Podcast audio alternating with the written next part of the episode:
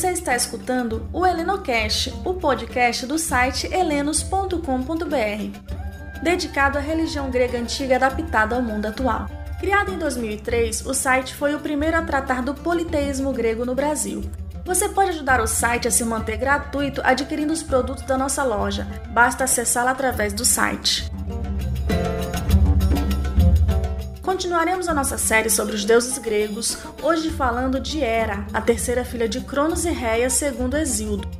Para alguns autores, Hera seria a filha mais velha, seguida de Deméter e só então Hestia. Porém, a maioria dos autores antigos segue a mesma ordem de Exildo.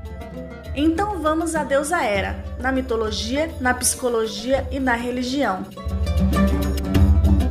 Agora seguimos com Alexandra, a fundadora do site. É com você, Alex.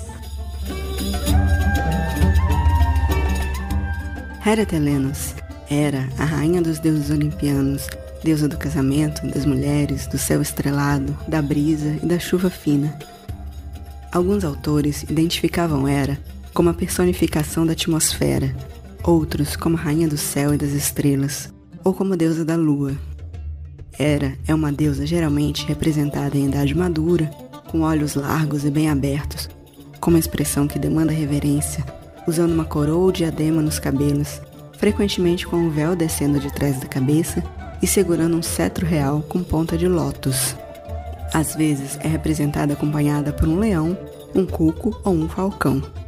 Ela anda em uma carruagem de dois cavalos e é auxiliada por Hebe, deusa da juventude, pelas horas, deusas das estações e da ordem celestial, pelas Néfilis, ninfas oceânides das nuvens e da chuva, e por Ilítia, deusa do parto. Sua mensageira é Íris, a deusa do arco-íris. Seus mitos mais conhecidos são seu casamento com Zeus, em que ele a seduziu transformado no pássaro cuco, o nascimento de Hefesto, gerado sem um pai, sua punição aos mortais que Zeus perseguia, como Leto, mãe de Ártemis e Apolo, Semele, mãe de Dionísio, Alquimena, mãe de Heracles, entre outras. Sua perseguição a Heracles e Dionísio. A punição de Zeus a Ixion, amarrada a uma roda por tentar violar a deusa. A ajuda de Hera aos argonautas na busca pelo velocino de ouro, sendo Jasão um dos heróis favoritos da deusa.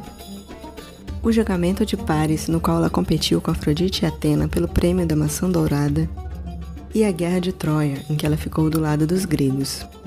Era, era na verdade, a única deusa olimpiana que era casada, pois o casamento de Ares e Afrodite não poderia ser muito levado em consideração. Assim, ela era a própria deusa do casamento.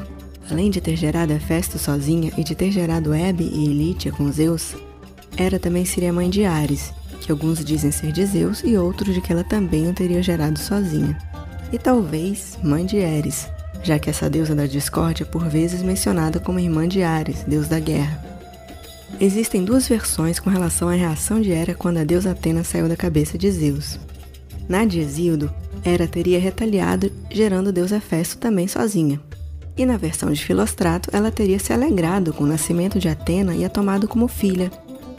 O curioso é que tanto Atena quanto Hefesto eram deuses habilidosos no artesanato. Já Homero, no hino a Apolo, cita Tifeu como um monstro gerado apenas por Hera, um gigante causador de furacões.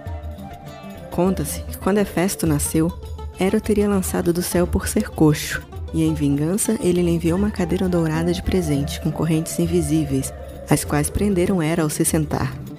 Hefesto só a libertou depois de ouvir Dioniso, deus em quem Hefesto confiava muito. Dioniso o teria embebedado e o levado a soltar Hera. Há um mito em que a região de Argos decidiu que pertencia a Hera e não a Poseidon. E esse deus então teria ou inundado ou deixado a terra dali seca, mas Hera interveio e resolveu. Algumas mortais que Hera tornou em animal foi a princesa Io, que foi transformada em uma vaca por ter tido um encontro com Zeus, e a rainha Gerana, que foi transformada na ave grua por afirmar que era mais bonita do que era. Apesar de o pavão ser tão popular como ave de Hera, por ela ter adornado o rabo do pavão com os olhos de Argo, um gigante de cem olhos após sua morte, como gratidão por sua lealdade e serviço, esse mito é relatado por Ovídio, que é um romano. O grego Pausânia só menciona que um templo dela havia uma oferta em forma de pavão dourado com pedras brilhantes que foi dedicada pelo imperador Adriano, outro romano. por terem lhe dito que era uma ave sagrada a Hera. Ainda assim, alguns estudiosos acreditam que a ilha grega de Samos foi o primeiro lugar onde o pavão foi reverenciado como animal dedicado a Hera. Talvez esse seja um dos casos em que o rito precede o mito, quando existe o costume e depois se cria um relato para explicá-lo. Há também um mito, já dos primeiros anos da Era Comum, em que Tiresias teria sido transformada no sexo oposto e experimentado como é ser mulher por um tempo. E assim foi chamada a julgar uma questão, na qual Zeus e Hera discutiam sobre quem aproveitava melhor o sexo. Tiresias teria dito que as mulheres aproveitam nove vezes mais do que os homens. Depois disso, Hera teria cegado e Zeus lhe dado o dom da profecia. Com relação à psicologia, a energia de Hera é a da beleza, da feminilidade, da fidelidade, do compromisso, do formalismo, da astúcia e da realeza.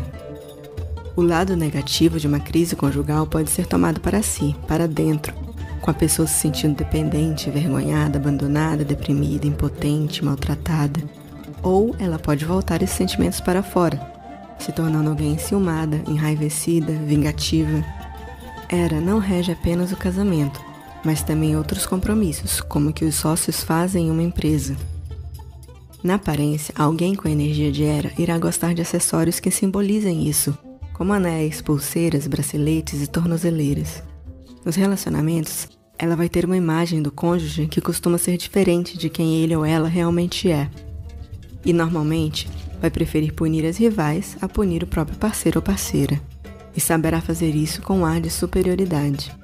Se prestarmos atenção, as punições de Hera não eram vinganças mesquinhas, se pareciam mais com uma demonstração da sua magnanimidade régia para punir a insolência da mortal que teve a petulante ideia de se achar mais bonita do que ela ou boa o bastante para ser consorte dos reis dos deuses. De qualquer forma, uma coisa que essa pessoa precisará aprender na terapia é a deslocar sua atenção para coisas alternativas ao casamento mais focadas em si mesma do que no outro. Senão, um lado sombrio do abandono trágico, das brigas e das rebeliões vão estar sempre inclusos nas suas relações. Ok, e na religião? Homero cita Hera como uma deusa capaz de conferir o dom da profecia. A maioria das cidades antigas onde Hera possuía templos, altares, estátuas e cultos era no sul da Grécia, especialmente no topo de colinas mas também se tem registro de culto a ela no centro da Grécia, no Egeu, na Ásia Menor, no norte da África, no sul da Espanha e por toda a Itália. Uma coisa importante a se citar é que Pausanias, no Guia da Grécia, registrou que Hera era honrada na antiguidade com os três epítetos País, Teleia e Hera, juntos em um único santuário, construído por Temenos, filho de Pelasgos, em Estínfalos. Esses epítetos podem ser traduzidos respectivamente como criança, realizada e solitária, ou mesmo donzela, esposa e viúva. Assim, ela é a única deusa helênica cujos epítetos podem ser considerados como formando um modelo do ciclo de vida feminino. No entanto, esse ciclo não inclui o título de mãe, mesmo ela tendo gerado filhos. Chamar de mãe era algo reservado a Deméter e Reia. Para Hera, a maternidade é algo secundário ao casamento. Quanto ao epíteto Hera, que pode significar viúva, separada, divorciada ou solitária, e que era usado quando ela brigava com Zeus e o deixava por um tempo, esse título só é usado no sentido de que ela não está mais com o seu marido, e não no sentido de ele ter morrido ou ter se divorciado, e menos ainda no sentido de ela ser uma viúva idosa. No geral, os deuses gregos costumam ser representados como jovens adultos e de estatura maior do que a dos humanos. No calendário helênico temos o Festival da Teogamia, que celebra o casamento de Zeus e Hera. Suas ofertas atualmente costumam ser as ervas aromáticas, o salgueiro, a pena de pavão, a papoula, a safira estrela, a mirra, o almiscareiro, os doces casadinhos e o bolo de casamento, sendo essas últimas mais modernas. Enquanto Zeus é sempre reconhecido como deus dos raios e da tempestade, nós helenos devemos sempre nos lembrar de Hera na chuva fina e na brisa, pois, como diz o hino órfico, era rainha de tudo e abençoada consorte de Zeus. Tu envias brisas suaves aos mortais, assim como nutres a alma, e mãe das chuvas, tu cuida dos ventos e dás nascimento a tudo. Sem ti não há sequer vida nem crescimento, e misturada como estás no ar, te veneramos. Participas de tudo e de tudo és rainha e senhora. Atiras-te e te viras com vento impetuoso. Que tu possas, ó Deus abençoada e rainha de muitos nomes, trazer gentileza e alegria em teu amável rosto. Essa foi a deidade desse episódio da série. O nosso podcast será quinzenal nas quartas-feiras, que é tradicionalmente o dia de Hermes, deus da comunicação. Compartilhe o Helenocast com os amigos, curtam e sigam a gente para poder acompanhar os próximos episódios. Vocês podem nos encontrar nas redes sociais do site, no Facebook, Instagram e Twitter HelenosBR. Irene, paz a todos e até o próximo episódio.